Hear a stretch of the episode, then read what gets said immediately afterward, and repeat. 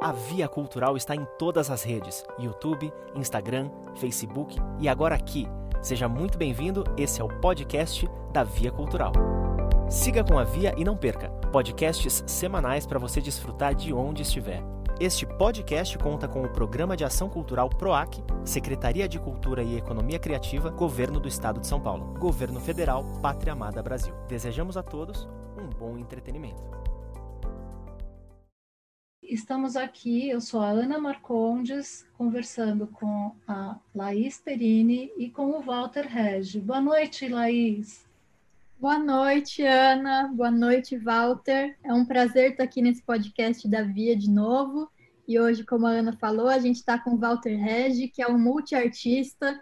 Ele é cineasta, diretor do curta Preto no Branco, que foi exibido no Toronto Black Film Festival 2018 e diretor do longa O Cinema Me Trouxe Até Aqui. Oi, Ana. Oi, Laís. É, você já falou bastante coisa aí, né?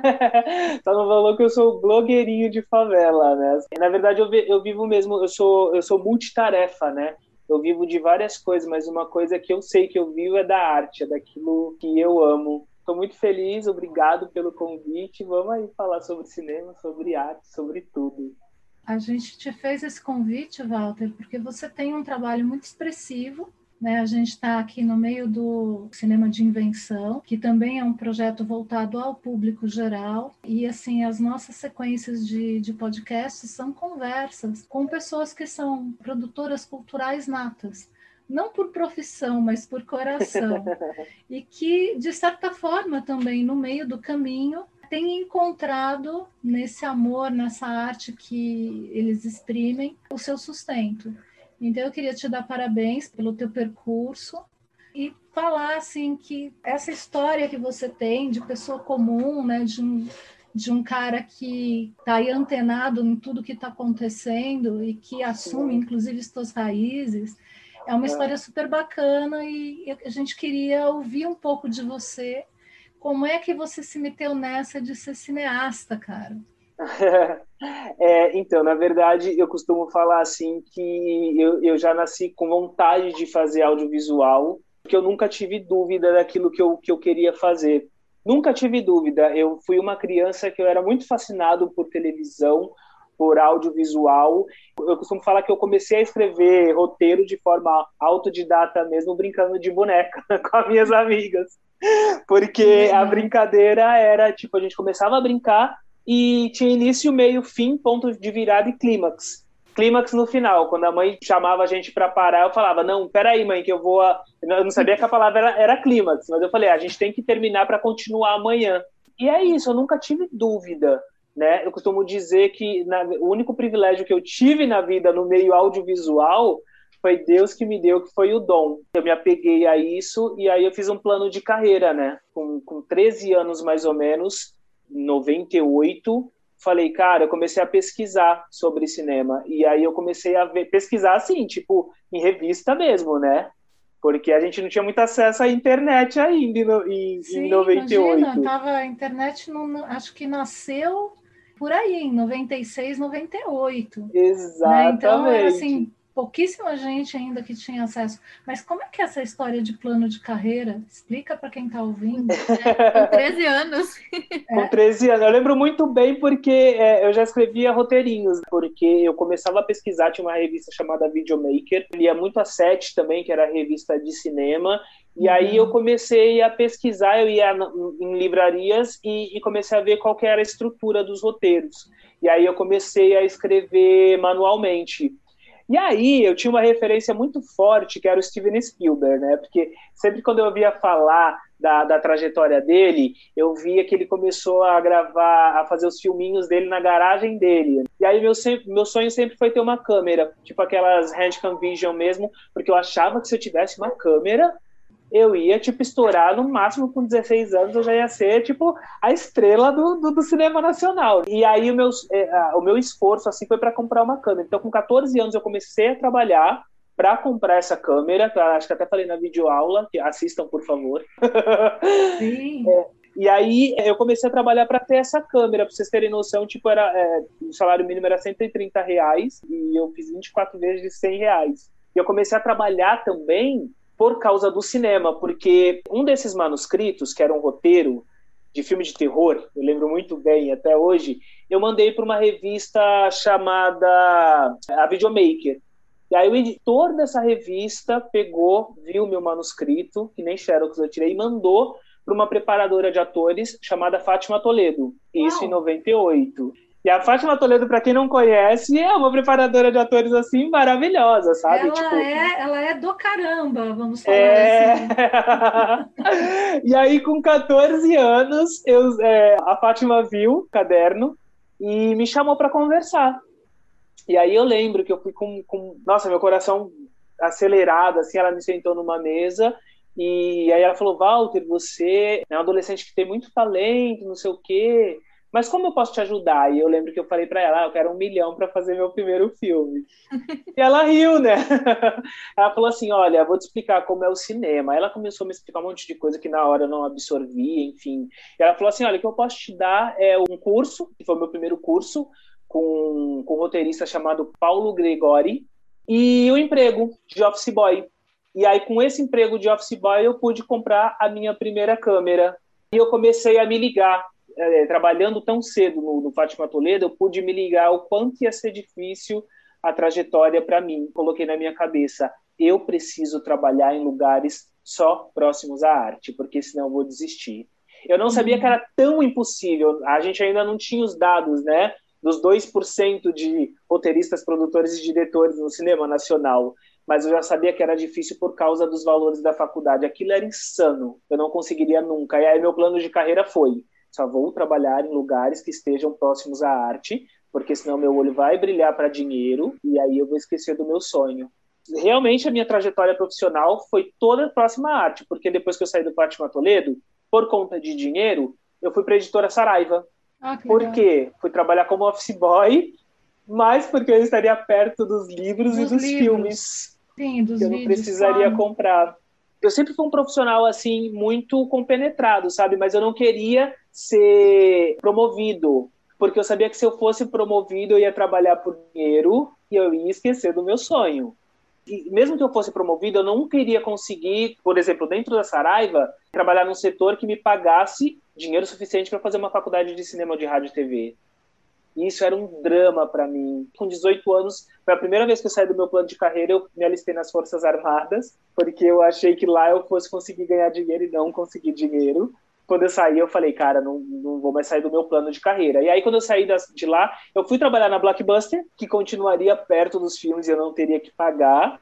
E depois da Blockbuster, eu fiquei um ano parado porque eu, eu vi que tinha umas oficinas de cinema mais ou menos perto da minha casa. Fiquei durante um ano fazendo essas oficinas, tipo, andava uma hora e meia pé para ir, uma hora e meia pé para voltar.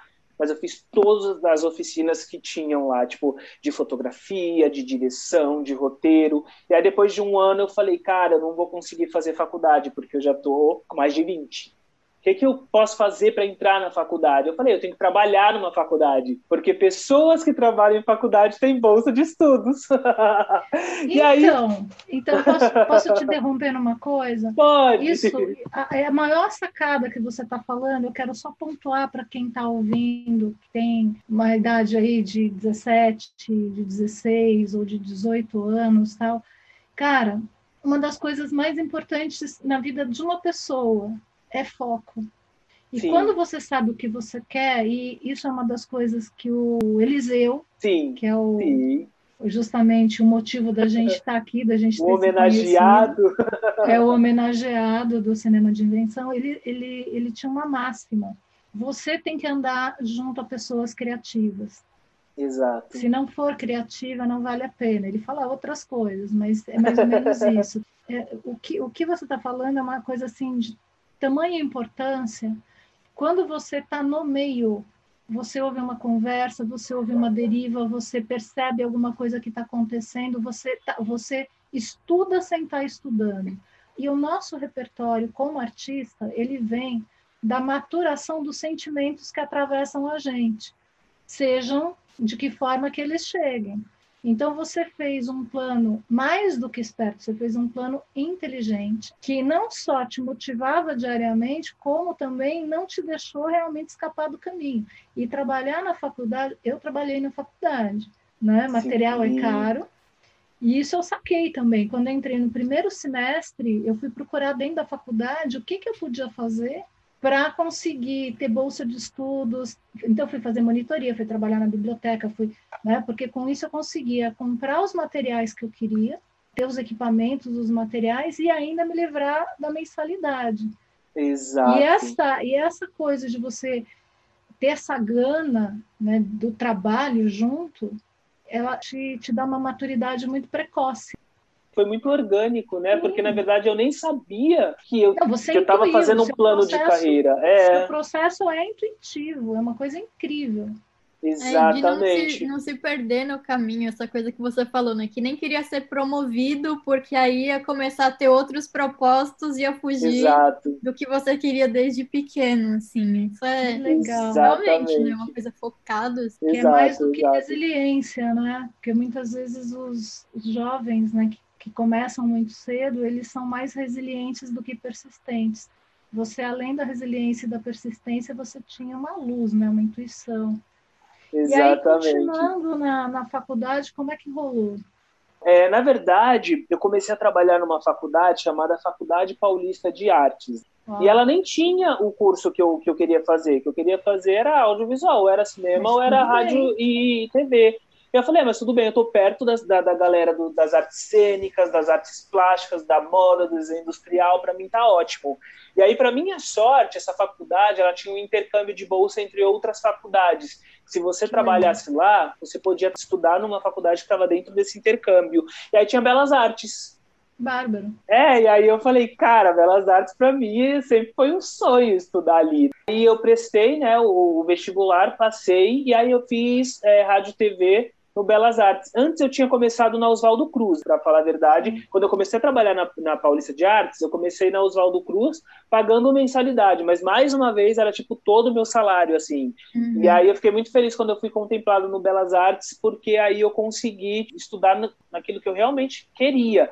E foi um dos períodos assim mais lindos da minha vida, porque eu já vinha de, com toda aquela bagagem. Então aproveitei muito, muito. Tanto que no, no meu período do, da, da, faculdade, eu fiz um, um média-metragem chamado Quero Ser Beyoncé, porque eu sou muito fã da Beyoncé. Ah, ela é ótima. Ela me ensinou muita coisa sobre negritude, sobre mulher, sobre cinema, porque a Beyoncé é uma mulher que ela dirige, que ela escreve. E aí eu fiz esse média-metragem, e aí foi quando eu vi que realmente o cinema ele impactava. Por quê? Porque a ideia do Quero Ser Beyoncé, ainda na faculdade, ela veio porque eu via muitas mulheres aqui na favela onde eu moro apanhar dos maridos. Uhum. Era uma época em que a violência contra a mulher estava muito, ainda é muito forte, mas aquela época ninguém falava, era como se a gente aceitasse, sabe? Tipo, que a, que a frase em briga de marido e mulher, ninguém mete a colher, Terrível. né? E aí eu ficava, cara, mas eu preciso falar, eu preciso comunicar de alguma forma. E nas músicas da Beyoncé eu encontrava essas respostas. E aí eu falei, cara, eu vou fazer um filme sobre uma menina que ela mantém uma relação abusiva com o marido dela e que através da música da Beyoncé ela se descobre uma nova mulher. E aí foi muito legal, foi muito legal porque eu, a gente conseguiu comunicar muito, muito, muito com, com a galera das periferias, com as mulheres. Foi um processo assim que eu aproveitei muito tive acesso a câmeras, a edição que eu nunca tinha tido, então aproveitei muito esse processo universitário. E você tem uma coisa também interessante, essa visão periférica que eu digo, não periférica de periferia, mas periférica de lateralidade. Né? Então você tem o foco na, na sua área, no cinema, mas você foi beber nas artes plásticas, você foi beber na moda, porque na verdade o que faz um bom diretor é ele conseguir enxergar o universo como um conjunto. Um Exato. bom roteirista é aquele que vê todos os detalhes também. Né? Então você, você bebeu de uma série de conteúdos, melhorou a sua visão, Exato. E isso assim foi, digamos assim, durante, vamos, vamos falar de uns 10 anos assim de pesquisa e estudo. E você já está produzindo filmes também. Aconteceu Sim. junto, aconteceu antes. Quando que veio a ideia? é, é paralelo? Como é que funcionou isso? É, não, foi depois, porque assim, quando eu me apaixonei pelo audiovisual, né, a gente tinha televisão e o cinema, a gente não tinha internet. Então eu tive que me adequar muito, porque o, o audiovisual é uma coisa que é muito instintiva para mim. E aí, na verdade, a internet blogueirinho de favela, ele aconteceu, ele chegou com uma inquietação de que eu não conseguia produzir. Porque durante muito tempo eu acreditei muito naquele caminho da meritocracia, né? E aí uhum. entrou os meus estudos é, raciais e, e, e social. Porque eu fiz todo aquele caminho que me disseram que eu deveria fazer, né? Olha, Walter, se você quiser ser um diretor, um roteirista, um produtor, você tem que seguir esse caminho, você tem que fazer uma faculdade, aí depois você vai entrar no mercado de trabalho, vai entrar em produtoras, trabalhar em vários setores, você vai conseguir chegar onde você quer. E aí eu fiz todo esse caminho. E aí eu cheguei na produtora e eu não nas produtoras, né, que eu trabalhei, e eu não conseguia ter entrada. Eu comecei a trabalhar em pós-produção e eu era muito bom em pós-produção que é, eu liderava a equipe, que eu tenho uma comunicação muito boa, assim, modéstia à parte. E aí eu não conseguia aquilo que eu queria, que aí eu comecei a me questionar, porque as pessoas elas sempre falavam para mim dentro das produtoras, Walter, calma que você está começando. Aí eu fui começando a ficar inquieto, porque é, eu, eu, eu comecei a analisar as pessoas que estavam nos cargos que eu gostaria, e eu estava fazendo o trabalho dessas pessoas. E eu falei, não, mas espera aí, gente, como assim? Esse cara, é, ele dirige um filme, mas ele não sabe o que é um safe area? Como assim? Ele não sabe dirigir um ator? Poxa, eles estão falando que eu estou começando, mas eu dirijo atores desde os 14, porque eu estava na favela dirigindo o meu elenco, sabe? Eu vi a Fátima Toledo fazer o trabalho dela com os atores, e eu falei, mas poxa, como assim? E aí eu vi que realmente não tinha uma área para mim. No. Brasil não existe essa área porque são 98% de pessoas brancas contando a história de 54% da população, que é preta. E aí eu falei, cara, então eu preciso ir para a internet, eu preciso ir para a internet para me comunicar. E aí em 2015 eu, fu eu fiz um canal chamado Energia Positiva, que é meu mantra de vida, né? Que é ressignificar todas as coisas que eu sou. Eu sou gay, mas eu me amo. Eu sou gay, mas eu me amo. Eu sou preto, cara, eu adoro a minha cor. Eu sou, da, eu sou favelado, tá, eu não gosto da estrutura da favela, mas a cultura da favela é uma cultura muito bonita. E aí eu fui para a internet para falar é, sobre é, como era ser um jovem preto, gay e favelado. E aí eu vi que a, que a galera começou a curtir. Eu falei, nossa, cara, aqui eu acho que eu tenho uma oportunidade de falar as coisas e ser ouvido. Que legal, cara. E aí eu comecei a ter um retorno.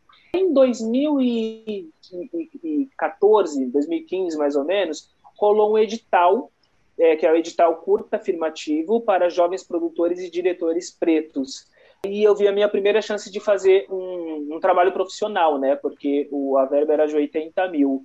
Eu fui contemplado e fiz um filme chamado Preto no Branco.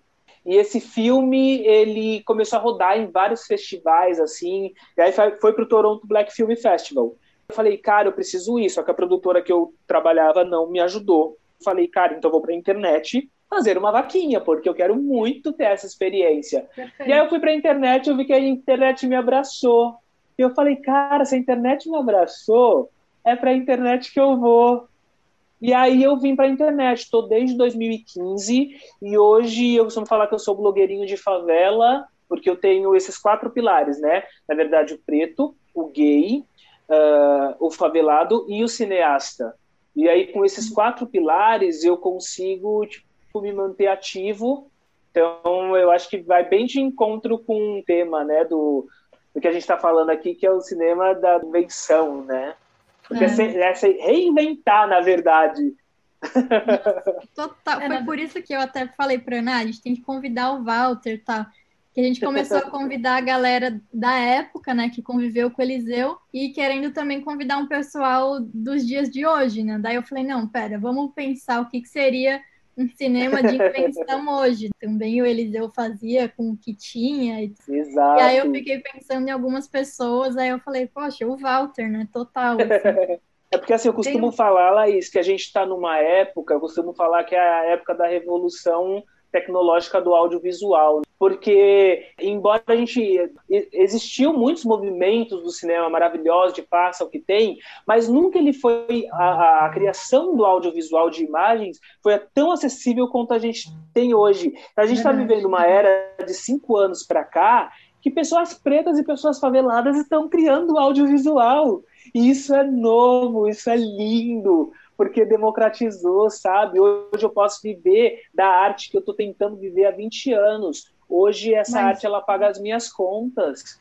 Deixa eu te falar uma coisa. Você não está só fazendo o seu trabalho e se sustentando do seu trabalho, que é uma coisa que você gosta. Você está incentivando muitas pessoas a pensarem que também podem fazer, a Exato. terem as suas ideias respeitadas, né? A ter os seus caminhos respeitados em todos os sentidos, seja no sentido é, financeiro, é, emocional, moral, postural. E é muito difícil hoje em dia a gente ficar quieto. A gente tem que falar, se a gente tem um dom, a gente tem que explorar ele, a gente tem que botar na rua, a gente tem que gritar mesmo. E falar, gente, venha, venha porque o caminho é esse eu costumo falar para a galera, assim, principalmente para a galera da favela, que o que eu quero criar é um, é um novo mercado, sabe? Semanalmente na minha casa, né, antes da pandemia, claro, é, eu abria toda quinta-feira para receber, por exemplo, MCs, para ensinar a mexer nas redes sociais, para ensinar como, é, por exemplo, gravar um clipe com celular, porque muitas, muitas dessas pessoas não sabem que tem tudo isso, que hoje em dia a gente pode. Quando a gente vem e mostra que o nosso caminho era mais complicado e que hoje eles podem, eles se sentem muito motivados. Eu tenho uma palestra chamada Da Favela para as Telas, e uma vez por, é, uma vez por mês, ou uma vez por semana, quando não tinha pandemia, eu estava em escolas falando sobre isso, sobre a importância da gente absorver o audiovisual e da gente produzir audiovisual. A gente precisa desses olhares. E é muito interessante que quando eu perguntava para as pessoas quem aí sonha em trabalhar com audiovisual, poucas pessoas levantavam a mão, porque ainda achava que ainda acha que está muito longe e não está, sabe? Eu me sinto muito feliz quando eu converso com uma pessoa de periferia e a pessoa fala: Nossa, eu não sabia que eu poderia fazer isso. E eu, cara, então usa o seu 4G e o seu Wi-Fi melhor, que agora você tem. É isso aí. Conhecimento né? Conhecimento é a chave, porque se você não tem acesso à informação do que você Exato. pode fazer, você, você pode demorar 10 anos para descobrir. E 10 anos você já pode estar numa outra vida. E, e essa outra vida não te dá mais a oportunidade e principalmente o tempo para você se enfiar uhum. naquilo que você realmente nasceu para fazer. Agora me conta então, uma coisa, qual é a tua meta mais próxima hoje? Então, agora eu estou trabalhando com essa coisa do, do, do, blogueirinho de favela mesmo, porque é muito legal essa coisa da internet, de você preparar o material e ter uma, e, e ter uma resposta, sabe? É muito legal você montar um vídeo, falar sobre a importância de estudar a própria história, ou da, da importância de você saber sobre a negritude, ou, ou, sobre a importância de apenas você mostrar que na favela existe, existem cores, porque o nosso cinema não mostra as cores da favela. Estou no quarto da minha sobrinha, e é um quarto tipo branquinho, bonitinho, tem um negocinho daqui. Não é o quarto que eles mostram no cinema, que é feito por 98 das, de pessoas brancas, que, que só vem aqui para reproduzir o subjetivo deles, né? Então, esse, esse, é o meu projeto, de levantar e pegar a, a minha xícara com uma frase, uma dose de empatia, fazer um café e tomar ali na minha escada com a favela de fundo e falar que não existe só violência. Aqui existem pessoas que querem simplesmente tomar um café. Nós somos consumidores também. A gente, nós queremos nos ver na, na publicidade também. Eu estou conseguindo alcançar isso porque como eu nasci lá nos anos 80, a gente tem essa cultura muito do cinema, tem mu muitas pessoas do cinema mesmo que tem muito preconceito com a internet, né? E eu acho que se os cineastas, principalmente do Brasil, é, se rendessem ao poder que a internet tem, eu acho que a gente, eu acho que o cinema nacional ele poderia ter uma vida com mais liberdade, As pessoas agora, por exemplo, a publicidade está me procurando agora, que eu faço bastante publicidade, trabalhei com Bradesco, com Spotify, com Magazine Luiza, com Boticário, e a publicidade ela está procurando a gente porque a gente tem o que falar. Então a internet ela está transformando. Então a partir do momento que o menino vê que eu fui, o menino aqui da favela, vê que o Matheus Massafera, que é amigo do Neymar, veio aqui na minha favela, o menino fala: caramba, que legal, eu quero fazer o mesmo que o Walter faz. Uhum. O Walter foi no Lollapalooza. O, o, e, e no Lollapalooza tinha um monte de, de, de funkeiro, tinha um monte de rapper. E aí eu costumo falar: porque eu tenho esses quatro pilares e as pessoas me cobram muito, né? Negritude, homossexualidade, periferia e cinema. Então a gente sempre tem que, a gente não pode cair em contradição. E eu costumo dizer que eu não caio em contradição. Dificilmente eu cairei em contradição, porque a gente cai em contradição. Mas dificilmente eu cairei em contradição porque eu sou um roteirista. Quando a gente escreve um personagem, a gente tem que escrever com que as coisas façam sentido. Porque se a gente deixar um pontinho solto no enredo, a gente perde a história, o fio da meia do personagem. E eu tive que me transformar nesse personagem, sabe? Para poder motivar as pessoas. Então, eu costumo falar que quem quiser escrever a minha história aí, ela já está prontinha. Que legal. Meu, muito bom, Walter. Então, sua meta é continuar a trabalhar, só para retomar, sua meta é continuar trabalhando como blogueirinho de favela e continuar com o seu pé no cinema, nas grandes produções. Sim vendo as oportunidades chegarem. Se você uh, puder deixar para gente uma mensagem para quem está nos ouvindo, fale abertamente. Que você, como pessoa, pode dizer para essa galera que está aí vivendo a pandemia também? Eu costumo dizer que eu sou uma pessoa extremamente otimista, assim. É até chato de tanto que eu sou otimista, sabe? Eu costumo falar para a galera que a gente precisa transformar os problemas em combustível de motivação, que é de pegar uma coisa, sofrer, você precisa sofrer, porque se você não sofrer, você não é ser humano. E, e foi o que eu fiz durante a minha vida, transformar todos os obstáculos em motivação, porque quando as pessoas, ouvi muito as pessoas falarem, principalmente na adolescência, você não vai conseguir ser um cineasta porque você é preto, porque você é favelado, e não é esse o perfil. E aí eu falava, não, então tá bom, eu vou ser o primeiro. Tinham muitos antes de mim, só que eu não conhecia, porque eu não tinha acesso. E eu também tracei essa trajetória sem saber que a minha possibilidade de conseguir era 2%. Então é isso, é sempre você procurar a luz no fim do túnel, porque tem, gente, tem. Nossa, que lindo. É, é, exatamente isso, viu? É exatamente isso. Quanto mais humano você for, mais você vai compartilhar e mais você vai crescer. Cara, eu, eu assim, tô morrendo de dó, mas a gente precisa encerrar a conversa. A gente teve a honra de estar aqui falando com o Walter Regi, falando com vocês da experiência dele, quem estiver ouvindo e quiser fazer alguma pergunta para o Regi, nós vamos ter nas nossas redes contatos dele para passar para vocês. Por favor, inscrevam-se no meu canal, o canal Walter Regi, e nas minhas redes sociais, que é também arroba Walter Regi, que lá tem trocas diárias, assim, é muito legal. Obrigada pela audiência, boa noite e até o próximo podcast.